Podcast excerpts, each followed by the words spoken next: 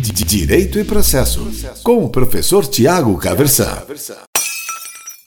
Hoje eu quero conversar com você sobre denunciação da lide, que é uma espécie de intervenção de terceiros, portanto, junto lá com assistência, com chamamento ao processo, com o incidente de desconsideração da personalidade jurídica, com amicus curiae, né? Então, a denunciação da lide é uma intervenção de terceiros regulada lá pelos artigos 125 a 129 do Código de Processo Civil, logo depois da assistência logo antes do chamamento ao processo, tá certo?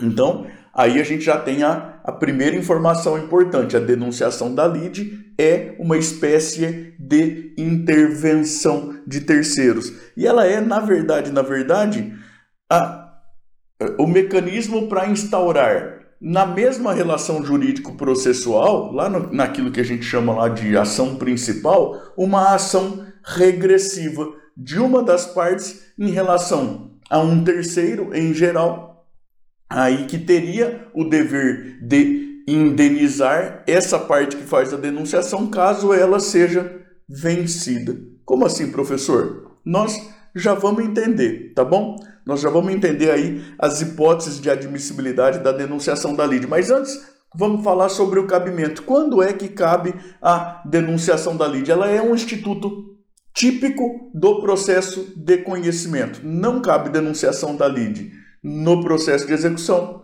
não cabe denunciação da lide naquele momento é, exclusivamente cautelar, quando a gente pensa aí em uma medida cautelar requerida em caráter antecedente, lá naquele momento procedimental do artigo 305 a 310, tá certo? Também não cabe no juizado especial e mesmo na justiça comum, não cabe nas ações que envolvam aí relações de consumo contra contra o consumidor, tá certo? Então, se o consumidor propõe uma ação em face do fornecedor de serviços relacionada aí a uma relação de consumo, não cabe pelo fornecedor a denunciação da lide. Tá certo? Bom, e em que hipóteses é admissível a denunciação da lide. A gente tem isso lá já no artigo 125, que traz dois incisos. O primeiro inciso vai falar da admissibilidade da denunciação da lide para garantir ao adquirente o direito que da evicção lhe resulta. Professor, mas o que é evicção? A evicção é regulada lá pelo Código Civil. A evicção é aquela situação quando que ocorre quando você compra, você adquire um bem de alguém e depois sofre o desapossamento desse bem por ordem do judiciário. Então, você adquire um bem de alguém, depois sofre lá uma busca e apreensão por circunstância anterior à sua própria aquisição. Tá certo? Isso configura evicção. Você sofreu o desapossamento de uma coisa que você comprou por uma circunstância que é anterior aí à sua própria aquisição. Bom, nesse caso, você tem, em princípio, o direito de indenização em face em face da pessoa que, é, que te vendeu o bem.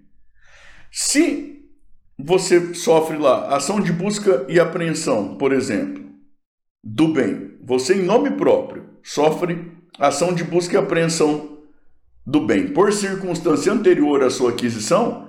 Caso você perca a ação e tudo mais, você tem o direito de indenização em face de quem te vendeu. Para evitar a necessidade de depois propor uma outra ação e tudo mais, você pode usar esse mecanismo da denunciação da lide em face do alienante e aí exercer o direito que dá a evicção lhe resulta. Eu já vou te dizer aqui que, segundo a sistemática atual, a denunciação da lide é uma faculdade à disposição da parte, ela não é obrigatória. No código anterior a gente tinha hipótese obrigatória. No código atual é faculdade. A pessoa pode exercer a denunciação da lide, como ela pode aguardar e eventualmente a posteriori propor ação aí de indenização desse caráter de regresso e tudo mais. Tudo vai depender muito de estratégia, vai depender das circunstâncias do caso concreto para saber o que é melhor. A gente vai ver que, que há riscos aí envolvidos na opção pela denunciação da lide também, tá certo? De toda maneira, a primeira das duas hipóteses referidas nos incisos aí do artigo 125 é essa aí de garantir o, ao adquirente o direito que direito de regresso que da evicção lhe resulta. Ele sofre uma ação judicial, caso seja vencido na ação judicial relacionada a esse bem que ele adquiriu de um terceiro, ele tem esse direito de indenização pela evicção, né? E então ele pode fazer desde logo promover aí a denunciação da lide para trazer, para instaurar uma lide secundária de caráter aí regressivo em relação a esse terceiro, tá certo? E o inciso segundo para garantir direito regressivo de ação, ou seja, amplia e aí vai dizer, olha, sempre que houver aí um direito de regresso, vai caber então a denunciação da lide. Qual que é, qual que é o, o, o grande exemplo aí, né? Qual, o que parece esclarecedor, o exemplo que todo mundo dá, é quando você tem um contrato de seguro. Você tem um contrato de seguro. Imagine que tem lá um acidente de trânsito, né? O autor entende que a culpa, a responsabilidade pelo acidente foi exclusiva do réu, propõe a ação em face do réu. O réu vai poder contestar, falar que a culpa foi exclusiva do autor, que então houve culpa concorrente, que deve haver limitação de indenização, tudo isso, tudo mais. É, ele, ele tendo seguro do carro que que cubra aquele período do acidente, ele pode fazer a denunciação da lide da seguradora. Lembrando de novo, no juizado especial não cabe, tá certo? Mas na justiça comum ele pode fazer denunciação da lide da seguradora. Instala uma uma lide uma lide secundária, né? Ah, mas, mas, qual a vantagem dele trazer? Depois ele é condenado, ele manda conta para a seguradora. Bom, ele abrevia qualquer possível controvérsia com a seguradora. Da seguradora fala, ah, mas quem estava conduzindo o veículo não era o condutor principal, ou sei lá, estava fora da área de cobertura, qualquer coisa desse tipo. Não, ele instaura a lide secundária. Se houver qualquer controvérsia, o juiz vai resolver na mesma relação jurídico-processual. Ou seja, vai resolver no popular vai resolver no mesmo processo. Abrevia, evita a eventual necessidade de um outro processo em face da seguradora. E ele pode contar, inclusive, dependendo da conduta da seguradora, a gente já vai ver aqui, ele pode contar com o auxílio da seguradora na sua própria defesa, né? na parte de argumentação. A seguradora conta com advogados com uma ampla experiência e tudo mais. Quando é uma equipe que não trabalha só muito em massa mesmo com copia e cola, é gente bastante experiente que tem condições eventualmente de contribuir bastante aí para uma boa defesa. Você pode pensar no seguro para veículo, mas você pode pensar também no seguro de responsabilidade civil. Você tem lá uma ação médica, são ações de valores bastante substancial. Em geral, o médico é processado, ele vai apresentar a defesa dele e tudo mais, pode fazer denunciação da lide da seguradora também, também nesse mesmo espírito, evita uma eventual necessidade de discussão com a seguradora depois, se tem ou não que, que pagar, limites da pólice, esse tipo de coisa, não é? Se cobra ou não aquele tipo de procedimento e tal, evita a necessidade de uma outra ação. E eventualmente pode contar aí com a expertise dos advogados da seguradora para colaborar na própria defesa. Isso estrategicamente pode ser interessante também. Tá certo? É, o código, lá no parágrafo 2 do artigo 125, ele vai estabelecer mais uma limitação, que é, olha, cabe só uma denunciação, uma denunciação sucessiva. Aquilo que tiver para frente, aí precisa ser resolvido por outra ação para não virar aquilo que a gente chama de corda de caranguejo, né? um monte de gente pendurado um no outro. Professor, até tinha lido lá no código, mas eu não entendi muito bem esse negócio aqui. Bom, imagina o seguinte: você comprou um carro de alguém. Essa pessoa comprou o carro de um anterior, que comprou de um anterior, que comprou de um anterior. Sabe aqueles carros usados que vão sendo vendidos sucessivamente? E você que, que comprou esse carro, você sofre uma ação judicial ou uma medida judicial, mas vamos pensar numa ação judicial aqui para facilitar. Você sofre uma ação judicial por, por uma circunstância relacionada a quem tinha sido lá o segundo dono do veículo. Em uma cadeia enorme de proprietários. Só que você não tem relação jurídica com aquela pessoa. Você tem relação jurídica com a pessoa que te vendeu. É contra ele que você tem o direito que resulta da evicção. De maneira que você faz a denunciação da lide da pessoa que te vendeu. Esse que te vendeu não tem relação jurídica nem com a pessoa que te processou, nem com quem foi o segundo dono do veículo lá muito para trás. Ele tem relação jurídica com a pessoa que vendeu para ele. Ele pode fazer a denunciação da lide dessa pessoa que vendeu para ele. Essa pessoa não consegue fazer mais denunciação da lide para frente. Antes isso era possível. No Código de Processo Civil de 2015, isso é limitado. Admite-se no máximo aí uma denunciação da lide sucessiva, daí para frente é, as, as situações precisam ser resolvidas por outra demanda, né, por demanda autônoma, pode até haver distribuição aí por conexão, esse tipo de coisa, mas não na mesma relação jurídico-processual.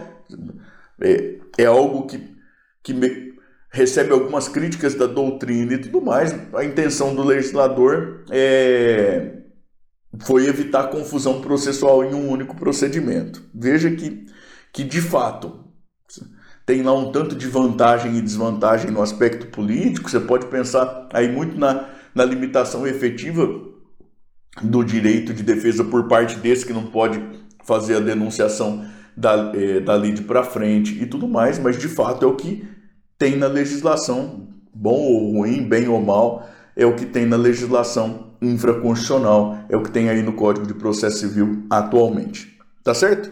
Vamos adiante. Bom, a denunciação da lide, ela pode ser requerida tanto pelo autor quanto pelo réu. Professor, mas o autor, por que o autor? Bom, veja, no caso do acidente de trânsito, pode ser que o autor perca a ação. E se ele perder a ação, pode ser uma ação de valor bastante considerável, se ele perder a ação, ele pode ser condenado a pagar as verbas sucumbenciais, aí incluídos os honorários de sucumbência para o advogado da parte contrária, que se o valor da ação for substancial, o valor dos honorários pode ser substancial também. E é comum que os contratos de seguro prevejam lá aí é, uma cobertura, inclusive para honorários advocatícios também. E é, de maneira que então é possível pensar na denunciação da lide já da perspectiva do autor. O autor fala: olha, eu vou processar, mas do jeito que as coisas acontecem no Brasil, acho que tenho chance de ganhar, mas vai saber se vou ganhar, se vou perder faço já a denunciação da lide, porque eventualmente se perder, quero que o juiz diga que a minha, minha seguradora tem o dever regressivo de me indenizar aí por qualquer valor que eu eventualmente seja condenado a pagar. Tá certo? E o réu? Então, o autor faz a denunciação da lide como? Na petição inicial. Na petição inicial, ele já faz a denunciação da lide e faz o requerimento de citação da litis denunciada, né? ele fica lá como litis denunciante, o terceiro que é trazido como litis denunciado, o juiz deferindo determina a citação da litis denunciada. E o réu, qual que é o, a oportunidade para ele promover a denunciação da lide? É na contestação. Então, na contestação, o réu, já no começo da contestação, né, o réu esclarece os motivos pelos quais faz, ele deve juntar prova, né, e tudo mais, e faz a denunciação da lide, requer a citação de quem for litis denunciado por ele, réu. Tá certo? Então, pelo autor na petição inicial, pelo réu na contestação. Se o juiz defere a denunciação da lide, ele aí fica com o dever de julgar duas demandas: a demanda principal entre autor e réu e a demanda secundária entre litis denunciante, seja ele autor ou seja réu, entre litis denunciante e litis denunciado. Nós vamos ver que há aí uma relação de prejudicialidade, está lá no artigo 129. Como assim relação de prejudicialidade, professor? Bom, se o juiz julga. Imagine que a denunciação da lide foi feita pelo réu, o que estatisticamente falando é o mais comum. Então o autor propôs ação em face do réu de indenização por conta do acidente de veículo, o réu foi lá e fez a denunciação da lide. Se a ação do autor é julgada improcedente, ou seja, o réu vai lá e fala: olha, a culpa pelo acidente foi exclusiva do autor. E prevalece essa tese no julgamento. O juiz entende, olha, de fato, de maneira que é improcedente a pretensão do autor, fica prejudicada a lide secundária. Fica prejudicada, portanto, a denunciação da lide. E nesse caso, o juiz condena o litis denunciante a pagar honorários de sucumbência para o advogado do litis denunciado. De maneira que, como eu tinha te dito agora há pouco, é uma escolha estratégica a opção pela efetivação da denunciação da lide ou não, porque tem risco envolvido. No caso, ó, deu tudo certo com a nossa defesa, nós ganhamos a nossa defesa. Fica prejudicada a denunciação da lide, tem condenação do seu cliente ao pagamento de honorários de sucumbência para os advogados da de quem figura lá como litis denunciado. E é aquilo que eu falo sempre: quem deve escolher correr riscos depois de estar bem advertido é o próprio cliente.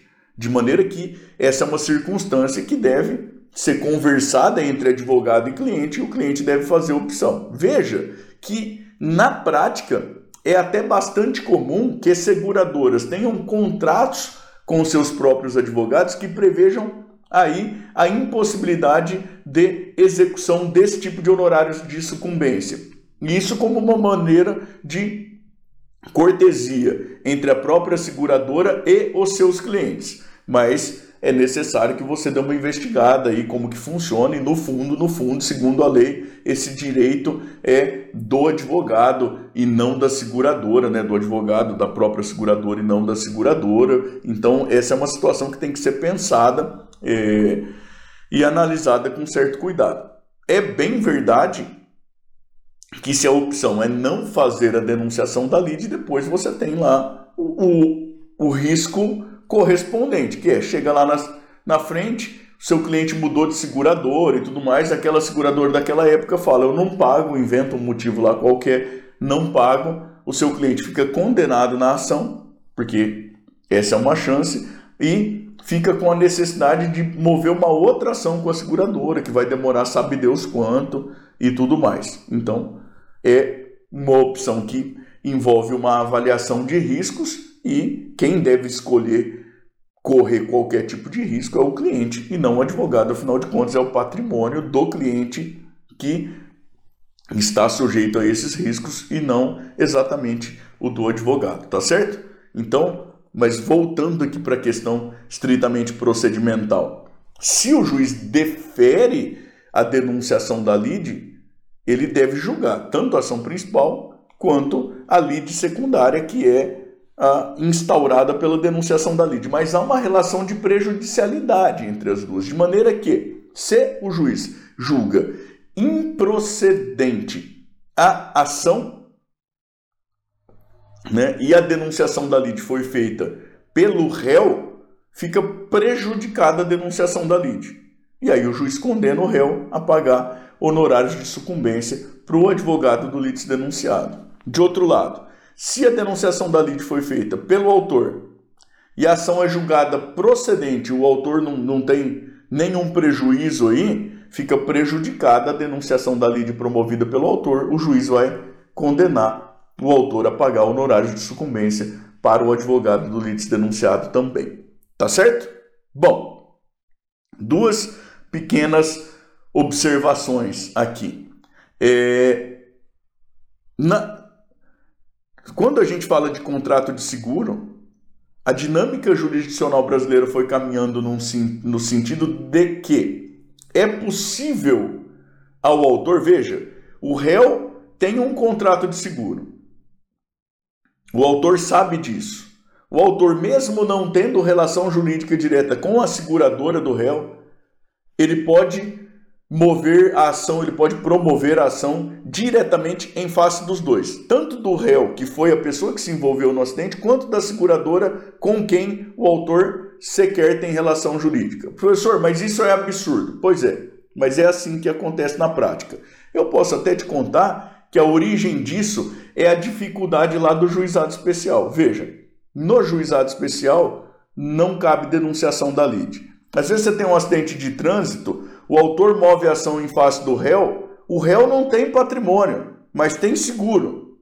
Só que no juizado especial o réu não pode fazer a denunciação da lide da seguradora, de maneira que o autor ganha, né? sabe que o réu tem seguro, o réu não tem patrimônio, mas não conseguiu trazer a seguradora é, para a lide pela via de, da denunciação, fica o réu sem conseguir, fica o autor sem conseguir receber o dinheiro, o réu com o nome dele lá sujo por ter uma dívida que ele não consegue pagar, ou seja, por conta da, da simplicidade que marca o procedimento do juizado, a gente criou aí uma situação de inefetividade jurisdicional. Né? Então, isso levou à criação dessa possibilidade procedimental, que daí fica aquele negócio. Bom, se cabe no juizado, por que, que não cabe na justiça comum? Né? No fundo, no fundo, a gente tem esse tipo de coisa que surge no juizado e que, da perspectiva teórica, pode ser e muitas vezes de fato é completamente absurdo e que acaba sendo trazido depois para a justiça comum. Veja aqui uma possibilidade de que nem precise denunciação da lide nem nada. O autor, sabendo que o réu tem seguradora, vai lá e diretamente processa ambos, tanto o réu quanto a seguradora. Segundo a nossa jurisprudência, não dá para processar só a seguradora, mas ele vai lá e processa tanto o réu quanto também a seguradora do réu diretamente em que pese o fato de que não tenha relação jurídica entre, de que não exista relação jurídica entre autor e seguradora do réu. Veja você, que coisa interessante. E o Código de Processo Civil, no artigo 128, vai falar de possíveis condutas aí do, do litis denunciado. E no sentido aí de autonomia, né? de que a conduta de um não pode prejudicar a conduta a conduta procedimental do outro. E tem uma previsão bastante interessante lá no inciso terceiro, para a qual eu quero chamar a sua atenção, que é a seguinte: o denunciado, o litis denunciado, pode reconhecer a procedência do pedido diretamente do autor. E pode, inclusive, ser que o litis denunciante faça o mesmo. Então veja, vem essa indenização por acidente de veículo aí. O réu reconhece a procedência do pedido do autor. Não, a culpa do acidente foi minha mesmo, o valor da indenização é esse aí mesmo. Faz a denunciação da lide. O litis denunciado vem e reconhece a pretensão, a, a, procedência da pretensão do autor também. Isso não tira dele, litis denunciado, a possibilidade de contestar a pretensão do próprio litis denunciante. Então vem o litis denunciado e fala: olha, tudo indica que a responsabilidade é do réu mesmo e que os valores pleiteados pelo autor são os correspondentes à realidade e tudo mais. Mas eu não tenho dever de indenização em relação ao réu, não. De maneira que o juiz vai precisar julgar essa lide secundária aí, porque vai persistir aí o conflito entre litis denunciante e litis denunciado. Fala que não é bastante interessante. Dê uma olhadinha aí depois no artigo 128, nos demais incisos, inciso primeiro, inciso segundo aí, que vão falar de condutas, mas desse espírito de, olha, é, a conduta procedimental de um não prejudicará a, as possibilidades de defesa procedimental do outro. Beleza? Eu espero que você tenha gostado aqui do nosso papo, que os nossos exemplos tenham te ajudado a, a entender um pouco melhor aquilo que está no código, lembrando sempre que nada substitui, nada na face da Terra substitui a leitura atenta dos dispositivos legais correspondentes, o artigo 125 a 129 do Código de Processo Civil tem que ler, mas a intenção sempre é que trazendo exemplos, fazendo aqui contextualizações, você consiga entender um pouco melhor. Eu espero que isso tenha acontecido, tá bom? Direito e Processo, com o professor Tiago Caversan.